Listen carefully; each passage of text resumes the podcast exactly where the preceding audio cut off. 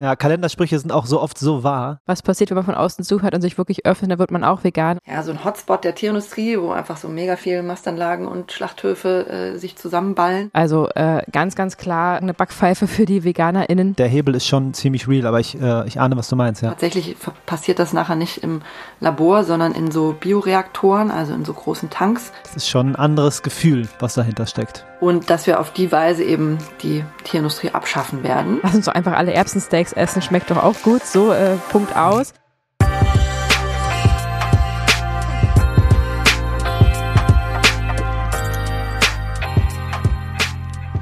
Willkommen zur ersten Folge, um genau zu sein, zur 101. zur 101. Folge von Vegan Gesund mit 101? Grund.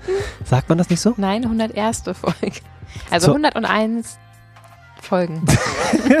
Wie sagt man es jetzt richtig? Das ist die 101. Folge. Okay, 101 Episoden gibt es bereits von uns. genau. Wow. Herzlich willkommen zu Vegan Gesund mit Grund. Der Podcast. Sein Name ist Fabi Und ihr Name ist Juju. und wir freuen uns, dass du wieder mit am Start bist. Auf jeden Fall. Das ist zwar die 101. Folge unseres Podcastes, denn wir haben gerade erst Jubiläum gefeiert und sind ganz froh und stolz. Uns gibt es jetzt schon seit anderthalb Jahren. Ja. Aber es ist auch der zweite Teil eines ganz tollen Interviews von der lieben Dr. Friederike Schmitz, Oh ja. die ein unfassbar schönes äh, und wertvolles Buch geschrieben hat. Und heute wollen wir nochmal tiefer reinsteigen. Mhm. Und bevor wir gleich richtig losstarten, starten wir noch kurz mit einem Dankeschön an InnoNature. Yes. Denn sie sind die SponsorInnen dieser aktuellen Episode. Und sie sind ja die NahrungsergänzungsmittelherstellerInnen unseres Vertrauens. Voll. Sie stellen unsere Nahrungsergänzungsmittel her und wir können sie nur wärmstens empfehlen, denn sie entsprechen all unseren Ansprüchen von Ja. vegan über natürlich in Deutschland hergestellt. Ähm, Peter approved, 100 Tage Geld zurück Garantie, ist wirklich alles drin, was uns wichtig ist, klimaneutral und vor allem stellen sie auch tolle Nahrungsergänzungsmittel für Kinder her, die wirklich auf deren Bedürfnisse abgestimmt sind. Denn ja, ab dem Moment, wie man nicht mehr stillt oder zufüttert, sollte man gucken, was man supplementieren muss. Gerade bei der veganen Ernährung ist natürlich B12 äh, und Omega- Omega-3 da ganz, ganz weit oben angesiedelt. Ja. Also schaut gerne mal vorbei. Natürlich gerade im Winter. D3 nicht vergessen. Das gilt für alle ähm, Ernährungsformen. Ähm, da kommen wir einfach nicht dran im Winter in Deutschland Ja. und müssen das einfach zusätzlich nehmen. Und das ist wirklich ähm, ja, hoch bio verfügbar, sodass dann die Testergebnisse vom Blut auch ähm, keine Enttäuschung zeigen. Das habe ich nämlich auch schon mal erlebt mit einer anderen Firma, wenn ich mal ehrlich bin. Also, wenn du magst, schau gerne mal durch. Mit vegan gesund 10 bekommst du ganze 10% auf das gesamte Sortiment und einen Link findest du auch in den Show Notes. Wir befinden uns hier mitten im Weihnachtswusel und in den letzten Vorbereitungen großer Projekte, die noch ähm, im Dezember jetzt gestartet wurden bei uns. Wir haben alle Hände ja. voll zu tun. Fabi ist auch gerade schon fast auf dem Sprung, denn er geht gleich, fährt gleich nach Berlin. Das ist ja bei uns hier ganz um die Ecke von Potsdam und wir hören uns gleich ein Interview an, was wir vor ein paar Tagen aufgenommen haben mit Dr. Friederike Schmitz. Es war nämlich Zeit für den zweiten Teil. Und während wir dieses tolle Interview geführt haben, haben wir festgestellt, dass das ganz schön viel Holz ist. Ja, es gab so viele Inhalte einfach, die wir mh, erstens euch nicht vorenthalten wollen, Mhm. aber auch nicht ähm, in eine Episode packen wollten, Nee. weil es ja dann doch viel wäre. Ja, ich glaube, wir haben fast zwei Stunden gesprochen. Ja. Das ist einfach too much. Das, Äh, das ist zu viel. ja, wir trauen euch das natürlich zu, dass ihr das alles greifen könnt, aber es Mhm. ist schade, wenn dann doch am Ende die Hälfte wieder vergessen wird, weil man einfach so viel neue Informationen bekommt. Genau. Und deswegen wird das ganze Interview doch nochmal auf einige Teile mehr aufgeteilt, sodass Mhm. ihr immer mal kleine Häppchen habt und man einfach nicht so ähm, ja, überfordert ist und wir uns auch besser austauschen können über diese speziellen Themen, weil wir freuen uns ja über, über Feedback und natürlich auch eine Bewertung, wenn dieser Podcast gefällt. Gebt gerne fünf Sterne Bewertung. Und ähm, ja, das ist natürlich leichter, über ein Thema zu reden, als über ähm, zehn, wie es dann wären. Ja, das stimmt. Nichtsdestotrotz ist auch dieses Interview super spannend und ausführlich. Es geht sozusagen um Kapitel 5 von dem Buch Anders satt, wie der Ausstieg aus der Tierindustrie gelingt. Und ich glaube, wir hören einfach mal rein, oder? Auf jeden Fall. Let's go. Jetzt geht's los mit dem zweiten Teil vom Interview mit Dr. Friederike Schmitz. Sie ist promovierte Philosophin, mehrfache Buchautorin, hat den wundervollen Verein Mensch, Tier, Bildung gegründet und kürzlich ein Buch veröffentlicht, das heißt Anders satt, wie der Ausstieg aus der Tierindustrie gelingt. Das Buch haben wir gerade vor uns. Wir lieben es sehr. Überall gucken bunte Dinger raus und ähm, wir haben es alles markiert und durchgearbeitet. Ein sehr, sehr tolles Werk. Das ist heute das zweite Interview und falls ihr das erste noch nicht gehört haben solltet, tut das unbedingt, denn das ist auch so Wertvoll. Wertvoll. Interessant. Genau, und voll gepackt mit Informationen, ähm, dass wir euch das wirklich ganz, ganz nah ans Herz legen. Hallo Friederike. Ja, hallo. Freut mich. Schön, dass du wieder da bist. Ja, wir können wirklich sagen, dass wir ganz, ganz viel ähm, positives Feedback bekommen haben für dieses Buch jetzt schon ähm, aus unserer Community auf Instagram, aber auch über den Podcast war da volle Begeisterung, weil dein Buch ist wirklich was ganz Besonderes, weil du ja eben nicht nur ganz klar aufzeigst, wo die Missstände sind, sondern eben auch ähm, zeigst, wie die Lösungen sind, aber das auf eine so charmante Art und Weise. Du hast ja wirklich ja keine äh, Kosten Mühen gescheut und hast ja so viel echte Geschichten erlebt und baust die so mit ein und dadurch ist es einfach ähm, ja so lebendig und so greifbar, dass es wirklich jeder verstehen kann und ähm, wie ich finde auch Hoffnung macht. Das ist wirklich toll. Ja, das freut mich sehr. Und, und trotzdem ähm, radikal. Darüber haben wir ja schon gesprochen. Radikal ist ja bei dir nicht so negativ konnotiert wie bei den meisten Menschen. Mhm. Ähm, mhm. Aber denn, deine Haltung ist ja dazu radikal und das ist ähm, dann auch angemessen. Natürlich. Ja, ganz was genau. das Thema Mhm. angeht. Finden wir auch sehr sympathisch. Wie ist denn dein Feedback? Das Buch ist jetzt ein paar Wochen raus. Wir haben schon gesehen, du warst sehr aktiv, hast einige Vorträge gehalten, hast, warst viel unterwegs für, da, für das Buch und bestimmt hast du schon ein bisschen Rückmeldung. Wie, wie ist denn dein Feedback gewesen? Ja, also auch äh, ziemlich positiv auf jeden Fall. Also ich habe auch von einigen Leuten schon gehört, dass sie es äh, nützlich finden und äh, gut lesbar und so und halt auch, also es sind natürlich auch sehr viele Fakten drin, was einen auch ein bisschen abschrecken könnte natürlich, weil es so ja auch ja recht viel zu lesen ist dann. Ähm, aber ja, also das äh, kann einem natürlich auch helfen in so äh, üblichen Diskussionen, da ein paar Argumente und Fakten auch parat zu haben. Also das habe ich auch schon gehört, dass das Leute äh, so hilfreich finden, auch für Diskussionen. Cool. Ähm, ja, und es gab auch äh, Medienpresseresonanz, auch so außerhalb der Blase, quasi der, der veganen Sehr gut. Mhm. und Tierrechtsblase, genau. Aber natürlich, ja, habe ich schon den Eindruck, dass es noch viel in der, äh, also bei Leuten jetzt äh, beliebt ist, die schon zumindest ein starkes Interesse am Thema haben oder äh, selber vegan leben. Und das ist natürlich auch eine wichtige Zielgruppe. Noch cooler wäre es, wenn es noch stärker darüber hinaus auch geht, weil es natürlich die ganze Gesellschaft angeht. Ja. Klar. Und ja, also ich glaube, ein Stück weit hat es da auch schon äh, außerhalb äh, Reichweite, aber das könnte auf jeden Fall auch noch mehr sein. Ja. Okay. Also das heißt, ne, wenn es jemand hört und ihr könnt es empfehlen, außerhalb der, Ja. von den üblichen Verdächtigen oder zu Weihnachten verschenken oder so, könnt ihr es natürlich gern tun. Sehr, Ja. sehr gerne. Wir haben natürlich auch das Buch unten verlinkt, also bestellt euch das unbedingt und ähm, genau, es ist ein wunderbares Geschenk und ich finde auch, dass es ähm, auch sehr geeignet ist, um auch Menschen außerhalb der Bubble zu erreichen, aber es ist natürlich immer, also den Struggle haben ja sozusagen alle VeganerInnen, die irgendwie was bewirken wollen, dass Ja. wir natürlich uns gegenseitig alle gerne zuhören, aber von außen natürlich nicht, weil was passiert, wenn man von außen zuhört und sich wirklich öffnet, dann wird man auch vegan und das äh, ist ja genau das, was die Menschen dann oft zu vermeiden versuchen, weil sie eben Sorge haben, dass es dann der Genuss flöten geht und so weiter, kompliziert Ja. ist und das ist eben genau das Problem, aber wir drücken dir da ganz doll die Daumen, dass du da noch weiter und mehr Menschen außerhalb der Bubble ähm, ansprichst und tun natürlich auch unser Bestes, dass das möglichst viele Menschen erreicht. Und ich denke, das wird sich ähm, auch mit der Zeit so durch, ähm, also mit der Zeit noch mehr Menschen erreichen, weil es ja einfach viele Themen anspricht, die ja eben auch die, ich sag jetzt mal, die omnivore ähm, Seite betrifft sozusagen und dass Ja. du dann da deine Meinung, deine Lösung und du ja auch als per Expertin dich da positionieren kannst und eigentlich prädestiniert bist irgendwie, um auch mal, weiß ich nicht, in einer Talkshow oder so mal die Gegenseite sozusagen darzustellen und abzubilden, ähm, finde ich, bist du da wirklich prädestiniert mit deinem Buch und hoffe, dass da noch viel passieren wird, so auf der medialen Seite, um das zu pushen. Ja, danke. Ja, sehr gerne. Genau, wir wollen ja heute einsteigen in die zweite Hälfte. Wir haben das damals so ganz äh, strikt äh, aufgeteilt. Es gibt ja acht Kapitel und haben uns ja letztes Mal wirklich den ersten vier gewidmet. Wie gesagt, hört da gerne nochmal rein oder äh, nochmal zum Auffrischen. Und jetzt legen wir sozusagen weiter mit dem fünften Kapitel. Ähm, Zukunft durch Technik, alternative Proteine auf dem Vormarsch. Das ist wirklich ein ganz ähm, spannendes Kapitel, wie ich finde. Du hast da wieder spannende Interviews auch geführt. Unter anderem ähm, hast du ein Zitat aufgeführt vor dem ehemaligen Rügenwälder, Rügenwälder Mühle-Chef, äh, der schon 2014 sagte, die Wurst ist die Zigarette der Zukunft. Fand ich sehr, sehr passend.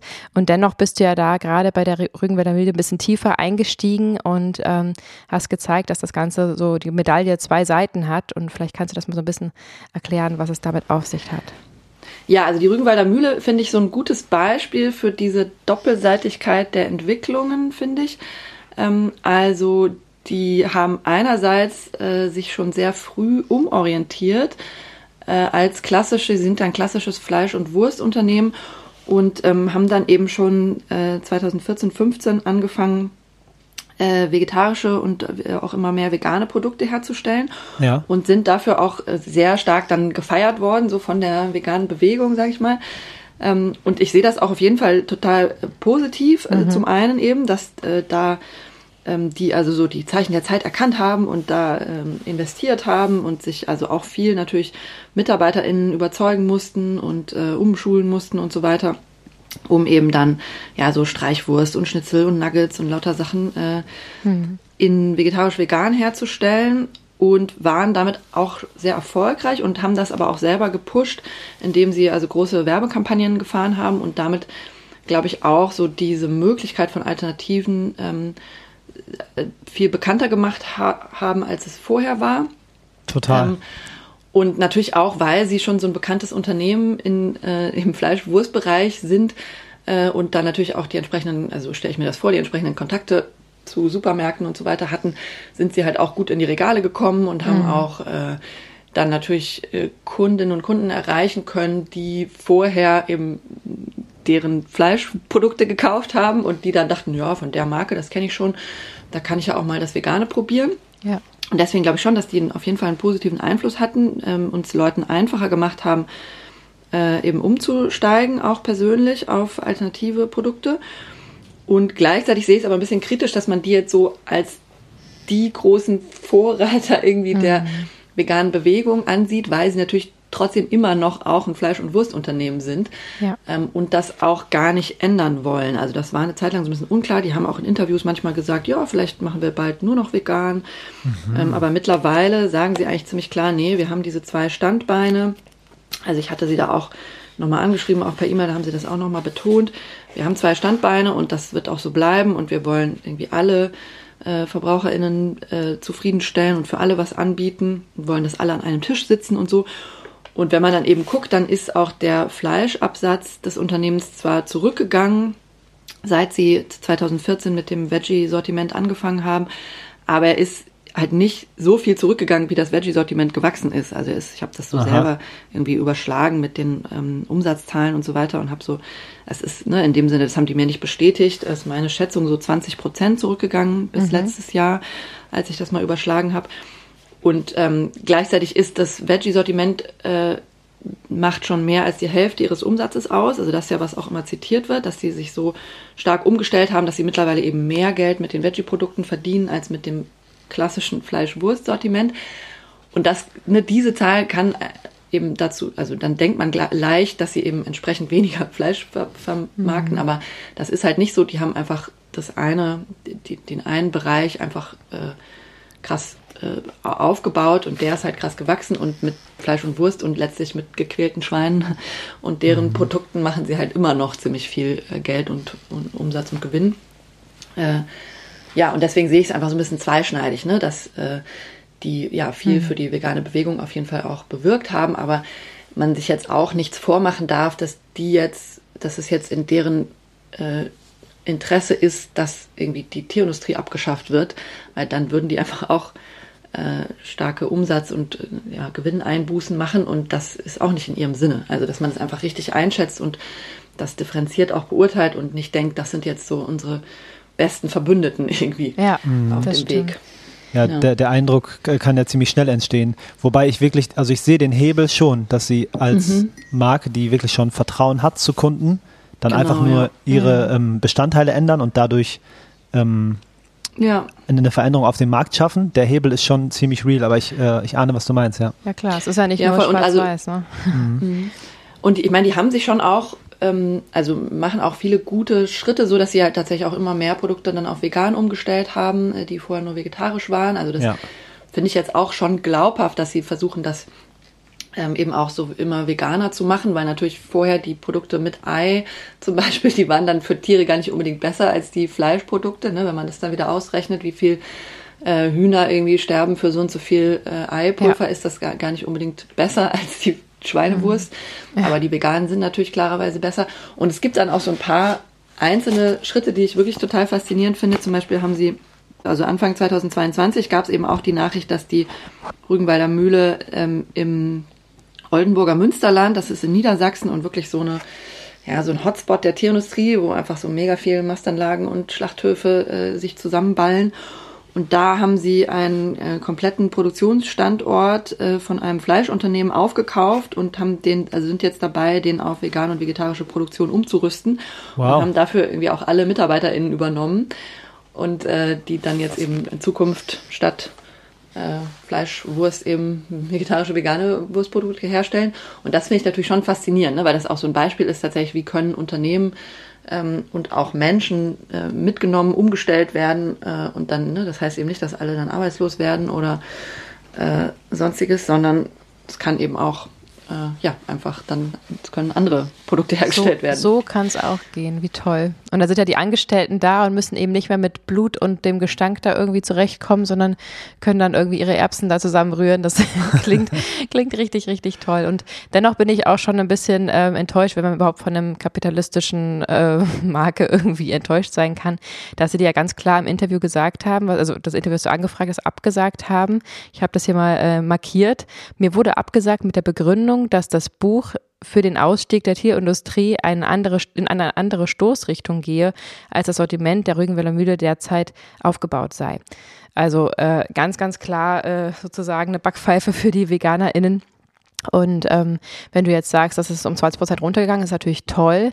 Ähm, dass es über 50 Prozent Umsatz macht, ist auch super, ist aber auch natürlich dem geschuldet, dass sie einfach diese Produkte auch unverschämt teuer machen. Ähm, das muss man auch ganz klar sagen. Wenn die das irgendwie äh, ja, fair kalkulieren würden und so kalkulieren würden, sie vielleicht auch ihre subventionierten ähm, Tierprodukte ähm, kalkulieren, dann würde wahrscheinlich der Absatz wieder unter 50 Prozent sinken, vermute ich mal.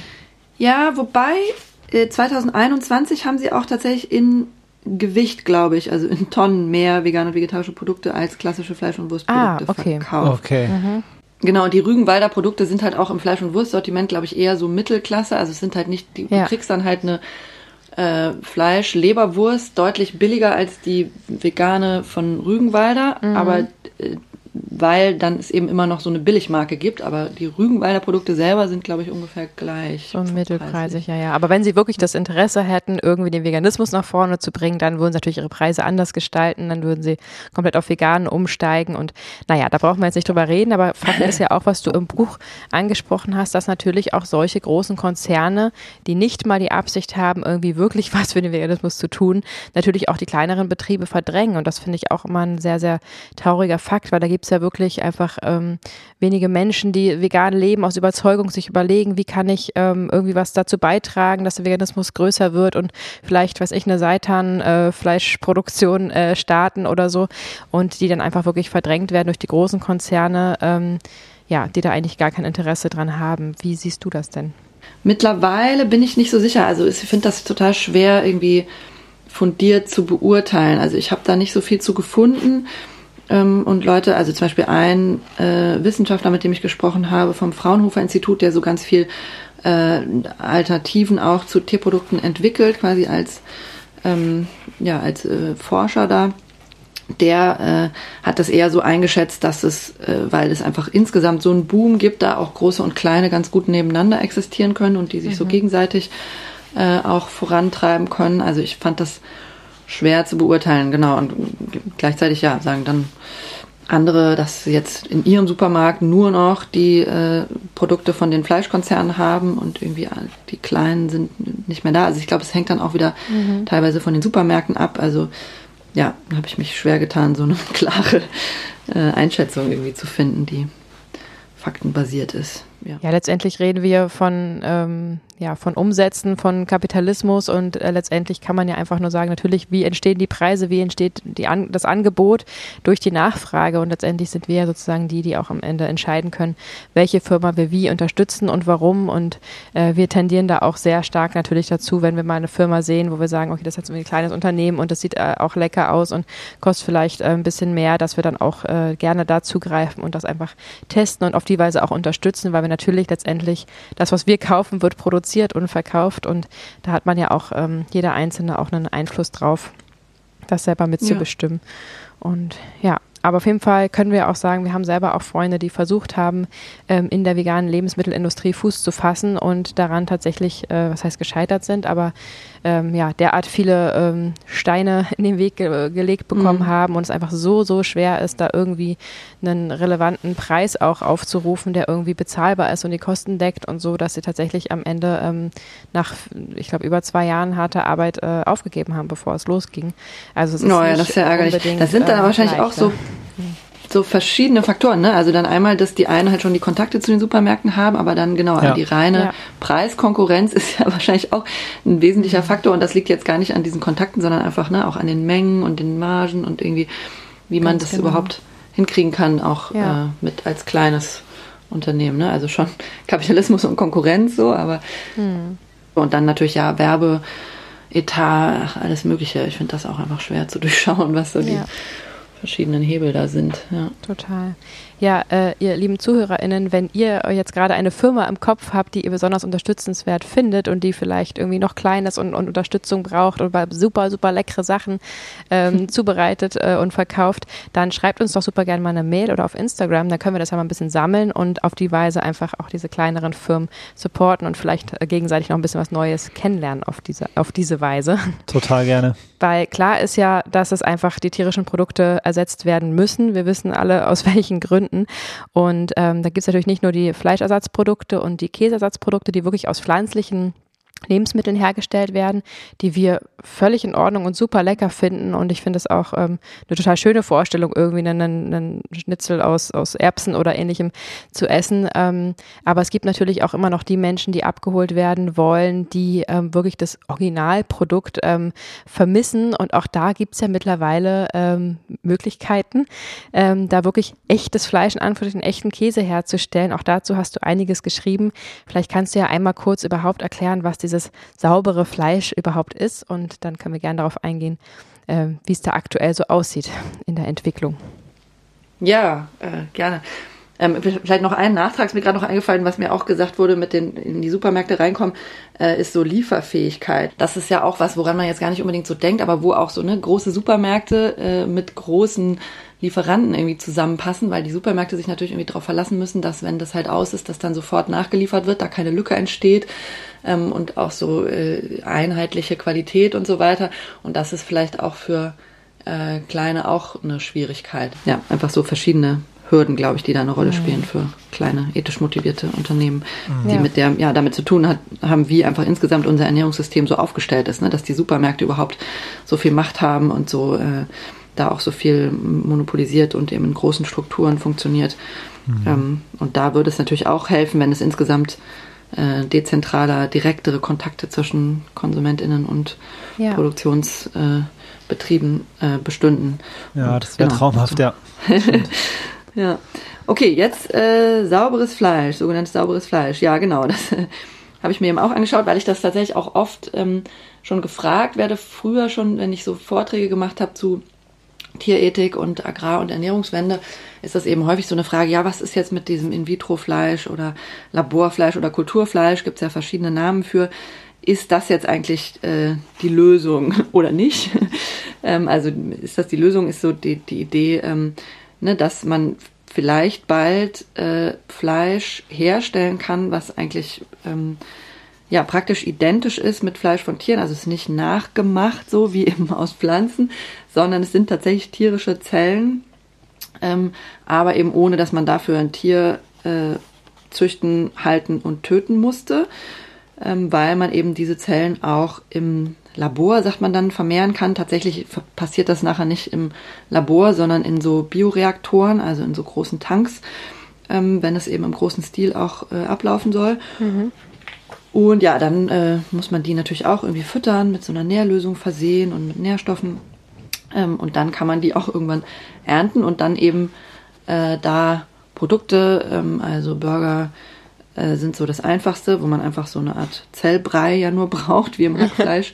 ja. äh, aber es gibt auch Unternehmen, die also an ganzen Filets äh, züchten und auch von verschiedenen Tierarten ähm, das ne, dann fängt man eben immer an, man braucht immer ein paar Zellen vom jeweiligen Tier mhm. und die vermehrt man dann eben. Da gibt es also Firmen, die äh, Hühnerbrust äh, züchten oder eben auch Fischfilets und ja. ja, ganz unterschiedliche. Und das Ganze äh, betrachte ich auch wiederum etwas differenziert. Also dem ganzen Kapitel ist es immer so ein bisschen einerseits, andererseits, ähm, weil ich das tatsächlich auch äh, schwierig oder ähm, ja, schwierig zu beurteilen finde oder es gibt einfach äh, gute Gründe so für zwei verschiedene Einschätzungen da. Die eine Einschätzung ist eben, ja, das ist eben eine Riesenchance und so die Lösung, die uns tatsächlich von der Tierindustrie äh, wegbringen wird. Ähm, das glauben manche Leute und auch so ähm, Leute aus der, die aus der Tierrechtsbewegung kommen und die darin eben so auch die größte Hoffnung für Tiere sehen, ja, dass wir eben das mhm. irgendwann nicht mehr brauchen, dass äh, die, die Tierhaltung und die ganzen Schlachthöfe, weil wir das anders äh, genauso gut herstellen können und ja. dann idealfall sogar billiger. Äh, und dass wir auf die Weise eben die Tierindustrie abschaffen werden. Und dann gibt es Leute, die das sehr kritisch sehen und denken, dass das nicht so passieren wird oder und dass es auch so die Probleme irgendwie nicht wirklich an der Wurzel äh, packt, mit denen wir es da zu tun haben. Ja, die Bedenken sind einerseits so rein praktisch technisch, also wie lange das noch dauern wird äh, oder wie realistisch es überhaupt ist, dass das tatsächlich ähm, den, den, die, die Massenproduktion von Fleisch äh, von Tieren ersetzen kann. Also da äh, habe ich mich auch so reingelesen. Da gibt es auch eine riesige, so wirklich sehr technisch-wissenschaftliche Debatte, wie aussichtsreich das ist. Ne? Also man, man kann, also es, man kann schon solches Kulturfleisch herstellen. Das gibt's schon, es wurde schon probiert von vielen Leuten. Man kann es in Singapur sogar im Restaurant auch äh, bestellen oder konnte mhm. man eine Zeit lang. Jetzt gerade ist es wohl schwer zu bekommen, habe ich gehört. Aber ja, also es ist sozusagen technisch möglich, aber die Schwierigkeit ist, äh, wie gut es skalierbar ist, also wie gut man tatsächlich davon massenweise äh, Produkte herstellen kann, die gleichzeitig konkurrenzfähig sind preislich. Ähm, und da gibt es eben äh, Bedenken, vor allem mit den ja, äh, mit den technischen Bedingungen, äh, ne, man bräuchte eben dann sehr große Bioreaktoren, und bisher passiert das alles wirklich so eher im Labormaßstab und man hat das auch schon lange in der Pharmaindustrie im Labormaßstab gemacht, weil man da ja auch so menschliche Zellen ähm, äh, nachzüchtet für so medizinische Anwendungen. Und da hat man es halt nie geschafft, irgendwie das so wirklich die Produktion so hoch zu skalieren. Ähm, das muss ja auch total steril sein und muss auch so ganz viel achten. Und ja, das ist einfach eine voll die technische Herausforderung. Ist einfach ja, ein bisschen total. unklar, ob das tatsächlich klappt und wenn ja, wann. Ist auch so in der Szene so ein bisschen umstritten. Ähm, ja, das heißt, wenn dann immer gesagt wird, nächstes Jahr oder in fünf Jahren werden wir das alle essen, dann bin ich da ein bisschen skeptisch. Ähm, so, das ist das eine. Und das, das andere ist auch so Bedenken, äh, wie umweltfreundlich das dann sein wird. Also diese Reaktoren sind sehr energieintensiv. Und da fragt man sich natürlich schon, ne, macht das jetzt Sinn, äh, überall auf der ganzen Welt so zehn, letztlich Zehntausende, weiß nicht, Hunderttausende so neuer Reaktoren irgendwie aufzustellen, die alle voll viel Energie brauchen, gegeben, dass wir mitten in der Klimakrise sind und eigentlich Energieverbrauch drastisch reduzieren müssen.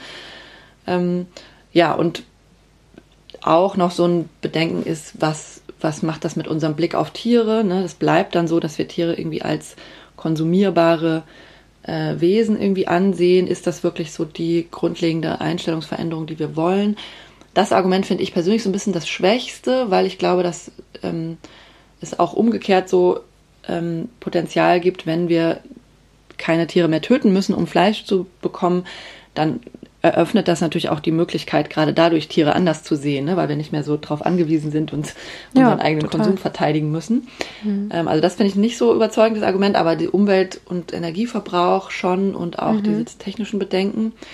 Genau, und das heißt also aus dieser kritischen, skeptischen Position kommt dann daher eben die, äh, die Einschätzung, wir sollten jetzt nicht das so als die große Lösung anpreisen, weil das uns vielleicht auch hindern könnte an den eigentlich nötigen Schritten. Ne? Und das ist eben die gesellschaftliche Ernährungswende, die Agrarwende. Und das kann man ja durchaus auch befürchten. Ne? Also da stelle ich mir auch so bestimmte politische Akteure vor, die sagen dann, ja toll, wir investieren jetzt hier in äh, Kulturfleisch und dann kommt das alles von alleine und der Markt wird es regeln und dann müssen wir halt sonst nichts machen.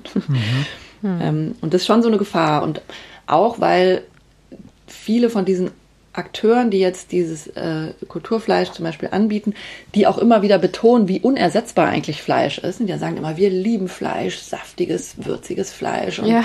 wir brauchen bloß keine Tiere mehr dafür, aber die, die stützen trotzdem irgendwie dieses Bild, so Fleisch ist ein total wichtiges, mhm. unverzichtbares äh, Lebensmittel und überhaupt niemand muss verzichten. Diese ganze ist ja auch eine bestimmte Ideologie. Ne? Wir, mhm. äh, wir müssen alles ersetzen und man bloß nicht irgendwie was grundlegend verändern, bloß kein Verzicht. Äh, und das sehe ich eben auch ein bisschen kritisch. Also ich glaube schon, wir müssen insgesamt gesellschaftlich auch ja, Transformation und also und das, was wir essen, auch verändern. Ich würde das auch nicht als Verzicht beschreiben.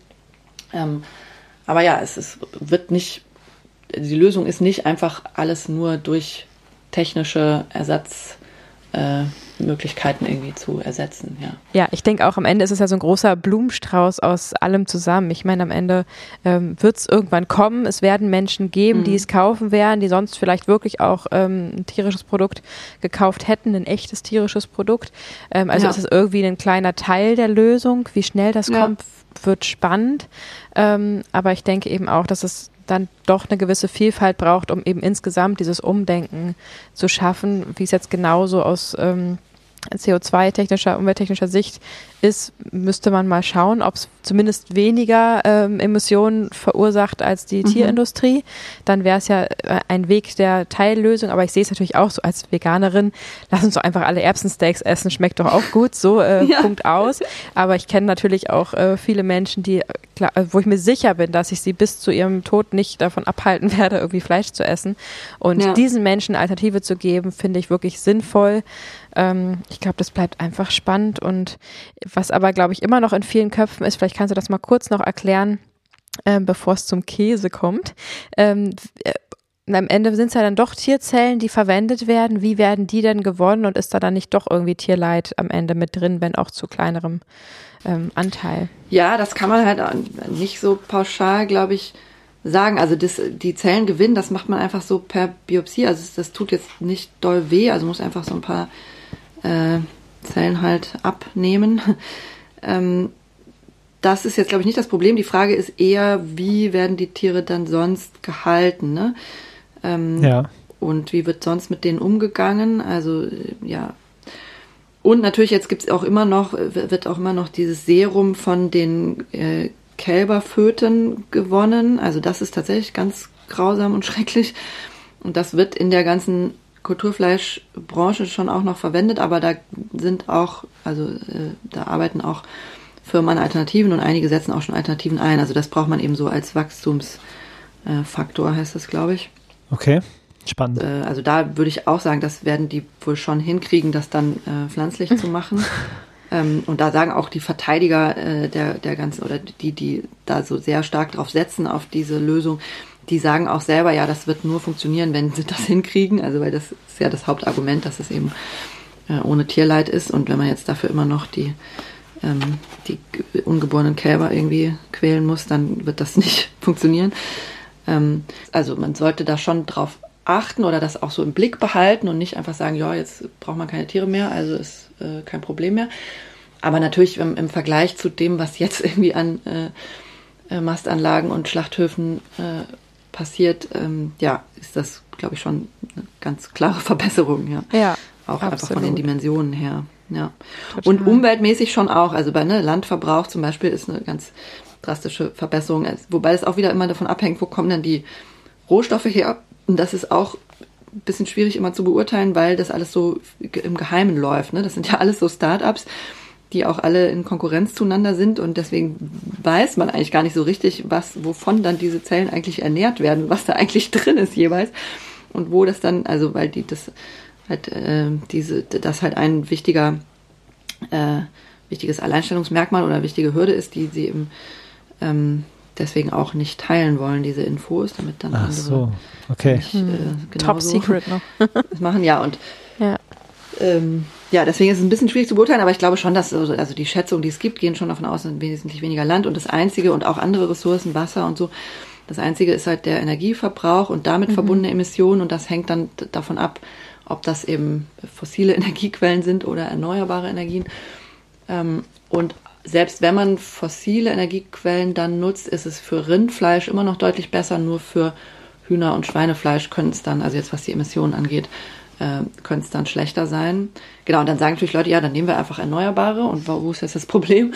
Ähm, und da denke ich immer so ein bisschen, naja, wir haben auch nicht, also im Moment sowieso noch nicht, aber auch in naher Zukunft nicht unendlich viel erneuerbare Energien und da, das braucht auch Ressourcen und ja, schon so ein bisschen, ne, wenn wir doch eigentlich die pflanzlichen Alternativen auch immer besser werden und man die teilweise auch geschmacklich nicht unterscheiden kann. Also es gibt ja auch immer wieder so Geschmacksexperimente mit Chicken Nuggets und so und die Leute schmecken einfach den Unterschied nicht. Und dann frage ja. ich mich auch, ja, nur dass sie dann wissen, dass es echte Hühnerzellen sind, die aber auch nicht von echten Hühnern kommen, ist das jetzt wirklich die Veränderung, die dann Leute dazu bringen wird, das andere zu kaufen? Ja, das kann man eben auch noch nicht wissen. Ne? Wer wird das dann tatsächlich kaufen, mit, zu welchen Preisen? Ähm, also sehr viel Spekulation auch dabei. Ja. Das steht und fällt natürlich wie immer mit der Einstellung der Menschen, die sie dazu haben. Also ähm, ich mit meinem offenen äh, Mind, wie ich mich jetzt mal selber vorsichtig beschreiben würde, würde mich total freuen, wenn ich wüsste, dass sie es geschafft haben, das Produkt so herzustellen, wie es einfach ähm, war und ist und sein kann in Zukunft, ohne dass jemand Schaden genommen hat. Ja, also voll. Hm. das ist einfach viel sympathischer, als zu wissen, okay, ich habe hier das Produkt und dafür ist ein Individuum ähm, ausgeblutet und gestorben. Das ist ja. schon ein anderes Gefühl, was dahinter steckt. Ja, aber du isst deswegen halt jetzt auch schon die pflanzlichen Alternativen, ne? Und mhm. dann die Leute, die jetzt die eben nicht kaufen, dann ist schon die Frage, würden die dann eben die Kulturfleischalternativen kaufen? Gut, es gibt Umfragen, die sagen auch, ja, da gibt es eine höhere Bereitschaft als bei pflanzlichen Alternativen. Mhm. Aber ja, das sind halt bisher erstmal nur Umfragen, ja, wird man sehen. Und es gibt spannend. halt auch lauter Zwischen- äh. Ne? Es kann auch sein, das äh, befürchten so die KritikerInnen, dass einfach die Fleischindustrie halt immer, also weiterhin die Fleischprodukte macht und halt so ein paar äh, Zellen kultiviertes Fleisch dann reinmacht, dann können sie sagen, hier jetzt irgendwie noch klimafreundlicher mit 10% Kulturfleisch. Also das sind mhm. so, ja. so viele so sehr mhm. kleine Veränderungen, ähm, die natürlich für sich jetzt, ja, da hat man schon 10% Tierleid auch gespart. Ja. Aber ja, es ist halt einfach nicht so die große Wende, die wir eigentlich brauchen. Ja, nee, da fehlt, da fehlt das Radikale. Ist, ja, ja, genau. ja. Ja, da kann man ja noch ganz klar sagen, neben dem äh, Fleisch, was da jetzt künstlich ersetzt werden soll, ähm, wie auch immer man das am Ende einordnet, gibt es ja auch noch die Käseprodukte, die Milchprodukte. Und mhm. auch da hast du ja ähm, ein spannendes Interview geführt mit der Molekularbiologin Dr. Britta Wittenberg. Und sie hat ja eine biotechnologische äh, Möglichkeit gefunden, zusammen mit ihrem Partner im Startup, ähm, so molekular identische Proteine wie Kuhmilch herzustellen. Und auf die Weise natürlich in einem klassischen Milchbetrieb sozusagen, also nicht Milchbetrieb, sondern ähm, in der Verarbeitung, äh, mit den ganz klassischen Maschinen wirklich original echten Käse herzustellen. Das finde ich ist auch nochmal eine spannende Sache, wo ich gerne mal mit dir hinschauen würde. Und siehst du da vor allem auch sozusagen ethisch ein Unterschied zu der ähm, Fleischherstellung. Das wäre für mich ganz spannend, weil da hat ja wirklich ein Tier gar nichts mit zu tun, richtig? Ja, voll. Also da braucht man überhaupt keine ähm, sogenannten Nutztiere oder Tiere mhm. für irgendwelche Nutzenzwecke mehr. Ja, ja das finde ich auf jeden Fall ähm, sehr spannend und auch, äh, glaube ich, viel. Also das wird in viel näherer Zukunft äh, auch tatsächlich äh, in größeren Mengen produziert werden können. Also ich glaube, da mhm. ist es technisch einfacher als das Kulturfleisch, äh, so wie ich das verstanden habe. Das ist ja äh, so eine, so ähnlich wie beim Bierbrauen auch. Also es ist auch so ein Prozess, wo Mikroorganismen eigentlich das herstellen, äh, was dann nachher verwendet wird. Also in dem Fall die Milchproteine. Ähm, das heißt, die brauchen für diese ähm, Präzisionsfermentation, so heißt das, ähm, das ganze Verfahren, braucht man äh, bestimmte Mikroorganismen. Mhm. Ähm, also so Bakterien, Hefen äh, gehören zu den Mikroorganismen und ähm, die kann man quasi dazu bringen, per Gentechnik, dass sie äh, Milchproteine herstellen. Und wenn man sie jetzt eben gentechnisch so verändert, dass sie, ähm, dass man da irgendwie die letztlich Gensequenzen auch von die bei Kühen ne, äh, dafür verwendet werden, eben Milchproteine zu bilden. Die kann man irgendwie in die Hefezellen einbauen äh, oder Hefe- oder Bakterienzellen, also einfach in diese Mikroorganismen. Ja. Wie genau das funktioniert, keine Ahnung, aber es geht. und dann äh, muss man, kann man die quasi füttern und die liefern dann äh, eben, also als äh, ja, das ist deren letztlich deren Ausscheidung, ne? Also deren Stoffwechselprodukt ähm, äh, sind dann eben Milchproteine. Und die sind dann auch genau molekular identisch mit den Milchproteinen, die die Kühe bilden. So habe ich das auch verstanden. Das ist auf jeden Fall was, was mich sehr glücklich schätzt, weil man ja so kurz gesagt quasi künstliche Milch herstellen kann, die ist aber exakt ist wie echte Milch. Also es ist quasi Milch nur ohne Tier. Und daraus kann man natürlich einfach traditionellen Käse herstellen, womit man das äh, gewohnte Käseerlebnis wieder herstellen kann. Und wenn man mal so die Studien anguckt, die meisten Menschen sagen ja, äh, ja, auf Fleisch könnte ich vielleicht irgendwie verzichten, aber auf Käse nicht. Und dass das sozusagen die eigentliche Möglichkeit ist, äh, jetzt schneller und realistischer, äh, zeitnah sozusagen ähm, ja, echten Kuhmilchkäse äh, ohne Tierleid herzustellen, ist ja irgendwie dann doch auch ein großer Teil der Lösung, würde ich sagen. Ja, sagen ja auch oft Leute, dass eben die ähm, pflanzlichen Käsealternativen, die es bisher gibt, eben an den Geschmack zumindest von einigen Käsesorten noch nicht so rankommen. Und das würden natürlich ähm, dann diese Alternativen mit echten Milchproteinen äh, viel eher schaffen und auch so von der Funktionalität, ne, das ist dann halt auch so, wie verhält sich das, ähm, das Produkt, also dass die dann äh, natürlich schmilzen, aber auch so Fäden ziehen und halt so ne, einfach in verschiedenen ähm, Zuständen sich eben so ähnlich mhm. verhalten wie ja. äh, echter oder eben Käse von aus Kuhmilch. Gleichzeitig ist das natürlich nicht das, also es ist erstmal nur, dass die Milchproteine Casein mhm. und Molkenprotein. Ähm, die werden nachgemacht und das ist natürlich nicht alles, was in der Milch drin ist. Also es ist natürlich auch Fett drin und auch noch irgendwelche lauter anderen Stoffe. Ja. Das heißt, man muss dann schon dann diese anderen Sachen auch wieder hinzufügen, um dann, ne, Käse ist natürlich auch ein großer Teil Fett. Ähm, das muss man wieder anderweitig dazufügen. Also man hat erstmal nur die Eiweiße. Und das finde ich auch wieder eine wichtige Frage, ne? was ist das denn eigentlich für ein Fett? Weil so pflanzliche Fette, gerade wenn die äh, so relativ harte, feste Fette sein sollen, ähm, wie sie jetzt eben auch schon bei pflanzlichen Käse verwendet werden, ist es eben dann ne, Palm- oder Kokosfett. Ähm, oder irgendwie Chia ist auch noch eine Möglichkeit. Und die sind irgendwie alle, müssen alle von sehr weit herkommen und die Anbaubedingungen sind auch immer so äh, kritisch irgendwie, gerade wenn man sich jetzt vorstellt, dass das alles total äh, stark wachsen soll. Ne? Äh, und deswegen, genau, ist es jetzt auch nicht an sich automatisch harmlos, so dieser äh, Käse mit Präzisionsfermentation. Ja. Aber ist auf jeden Fall auch eine große Chance. Und also zum Beispiel die äh, Firma, mit der ich gesprochen habe, Formo, die ist ein Startup mhm. in Berlin, die sagen auch, sie wollen auch versuchen, die Milchfette auch per Präzisionsfermentation herzustellen. Ähm, und das ist natürlich auch äh, spannend. Also dann bräuchte man eben auch kein Kokosfett mehr, wenn sie das irgendwann schaffen. Aber es ist auch wieder so, ne? Bisher, es gibt ja. den Käse nicht. Wir wissen nicht, was dann genau drin sein wird.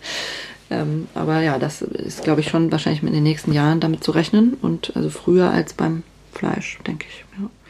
Aber die müssen auch natürlich in mhm. Europa müssen sie als neues Lebensmittel erst zugelassen werden. Das ist auch wieder so ein gewisser äh, Genehmigungsaufwand. Ja, äh, Aber faktisch ist es ihnen ja schon gelungen, tatsächlich Mozzarella und Ricotta, glaube ich, herzustellen, ja. nur dass er eben noch nicht ähm, erhältlich ist wahrscheinlich, aber es ist, äh, es ist ihnen schon möglich sozusagen. Das ist schon mal gelungen und ich glaube, dann wird alles andere, wenn man jetzt mal auf die längere Zukunft äh, schaut, auch nachkommen und ich finde, das stimmt doch sehr positiv und ich finde das eine echt gute Alternative und freue mich da persönlich auch drauf. Ja, ja, ich möchte ja. ihn auch auf jeden Fall probieren. Ja. und gleichzeitig, ja, ja, es geht, es geht auch jetzt schon, man kann auch glücklich und lecker leben ohne Ganz äh, genau. Äh, Käse, ne? Ganz genau. genau. Ist, äh, man sollte jetzt nicht noch ein paar Jahre warten, bis der Mozzarella dann äh, erhältlich ist, um vegan zu werden. Das ja, sehen genau. wir ganz genauso, zumal man den ja auch schon lecker vegan herstellen kann. Weil das ja, ja, das sind ja auch so Sachen, ne, die, also auch Geschmack verändert sich ja. Deswegen finde ich es auch so ein bisschen problematisch, wenn Leute dann immer sagen, dass, also das ist natürlich psychologisch, kann man das auch gut verstehen, ich könnte nicht verzichten und so weiter, aber wenn das dann auch teilweise von so äh, ja, Firmen oder Akteuren dann so bestärkt wird, weil die Leute das unbedingt haben wollen, müssen wir jetzt diesen Ersatz finden. Weil ja, wenn es das halt, also wenn man die Ernährung umstellt, dann verändert sich auch der Geschmack. Man braucht das nicht. Also man, man hat dann auch, ne, kann auch andere Sachen genießen. Und es gibt jetzt auch, zum Beispiel bei den pflanzlichen Käsealternativen gibt es auch welche, wo ich einfach gar nicht mehr weiß. Also schmeckt mir einfach gut und ich weiß jetzt nicht, schmeckt der jetzt genau wie Kuhkäse oder nicht, aber es ist mir dann auch egal, solange er halt gut schmeckt. Ne? Ja. Ja. Äh, Friederike, wir nähern uns langsam dem Ende und mhm. ähm, ich würde gerne fragen, was so deine ähm, Zukunft angeht, was noch so ansteht und was auch deine Message ein bisschen ist an die ähm, HörerInnen, die auch sozusagen die Probleme sehen und Veränderungen ähm, bewirken wollen. Ja, okay. Ähm, also meine Zukunft ist, ja, ich werde äh, an dem Thema weiter dranbleiben und Gott sei Dank. Ähm, ich habe jetzt kein, also aktuell kein neues Buch geplant, aber werde das also weiter äh, verbreiten und auch noch einige Veranstaltungen dazu machen. Also im nächsten Jahr habe ich noch einige geplant, auch an verschiedenen Orten. Äh, für, ja, schreibe ich dann immer auf meiner äh, Homepage und auf sozialen Medien und so weiter. Falls da irgendwer hinkommen will, natürlich gerne. Mhm. Und dann bin ich weiter aktiv auch beim Bündnis gemeinsam gegen die Tierindustrie. Da wird sich noch zeigen, was da nächstes Jahr ansteht. Da gibt es auch so eine Strategie und äh, Überlegungsprozess, wie wir am besten äh, da die Veränderung voranbringen können. Und ich bin auch noch selber dabei, einen neuen Verein zu gründen, ähm, der sich auch nochmal äh, mit Agrar- und Ernährungswende beschäftigen wird, mehr so in Richtung äh, Studien, Öffentlichkeitsarbeit, Think Tank ähm, mäßig. Also wow. das schließt auch so ein bisschen an an diese Studie zu den Subventionen, von der schon die Rede war. Cool. Also von solcher irgendwie äh, kritischen, äh, fundierten Arbeit zu dem ganzen Thema äh, mehr machen zu können. Das ist so ein Plan. Eine weitere Sache, die ich mache.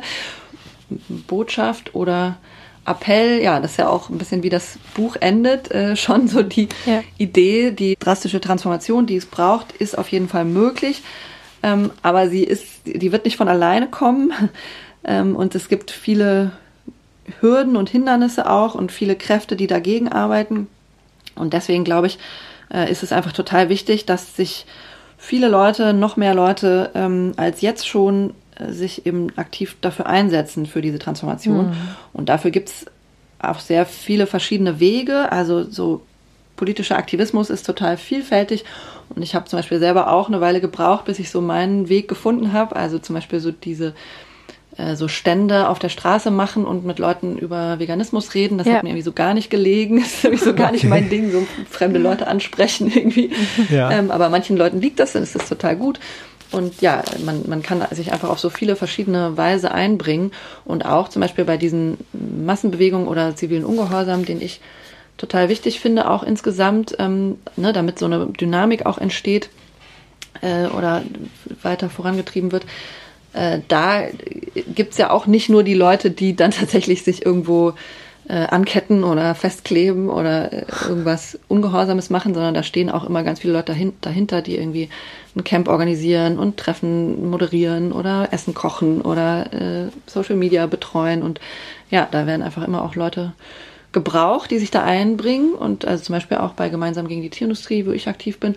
Und das ist dann eigentlich auch total schön und erfüllend, ne? weil man dann eben auch sich nicht nur so machtlos fühlt wie sonst so oft im Leben, weil man nichts so denkt, dass man nichts verändern kann, mhm. sondern man kann eben, wenn auch immer nur einen kleinen Teil, aber man kann irgendwie was beitragen und was Sinnvolles tun und mit tollen, netten Leuten zusammen und das ja, kann auf jeden Fall sehr schön sein. So. Deswegen vielleicht so als Botschaft, Aufruf, äh, wenn ihr noch nicht irgendwo aktiv seid, dann guckt doch mal, was es so an Gruppen gibt in eurem Ort oder in der in der Nähe oder auch überregional und ob ihr nicht irgendwo Lust habt, äh, mitzumachen. Sehr schön.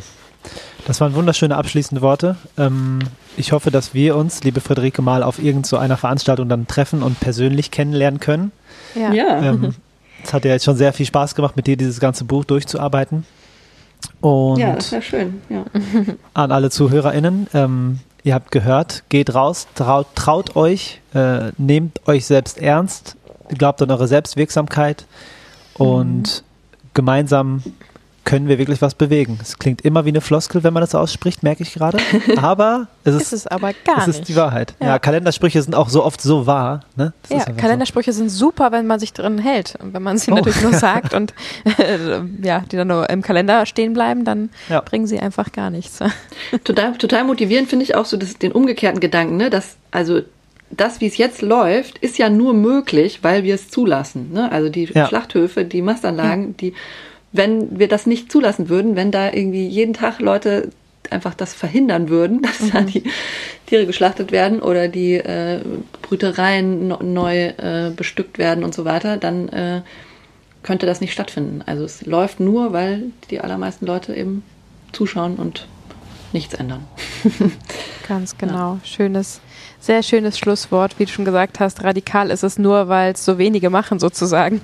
Und wenn es äh, alle machen würden, würde es eben nicht mehr radikal ähm, sein. Und ja, Veränderung gehört dazu zum Leben und ähm, die muss jetzt schnell herbeigeführt werden. Und wir danken dir. Du bist ein großer Teil dieser Bewegung und hast schon so viel erreicht. Und wir schauen da wirklich auf zu dir und wünschen dir einen wunderschönen Tag. Weiterhin ganz viel Erfolg, auch mit dem neuen Verein und ähm, ja, viel Kraft, dass du weiterhin deine Energie in solche schönen Richtungen lenkst. Ja, danke und gleichfalls. Also ich sehe da gar keine Ordnung oder Abstufung. Ne? Also wir tragen alle irgendwie bei und ihr habt da auch eine ganz andere Reichweite nochmal als ich. Also ja, danke gleichfalls Ja, sehr, schön. für euren gerne. Einsatz. Total gerne. Wir lieben Sehr es. gerne. Ja. Liebe Friederike, wir wünschen dir einen Cool. schönen Tag und wir bleiben auf jeden Fall in Kontakt. Mach's gut. Ja, euch auch. Danke. Ciao. Danke. Tschüss. Ciao.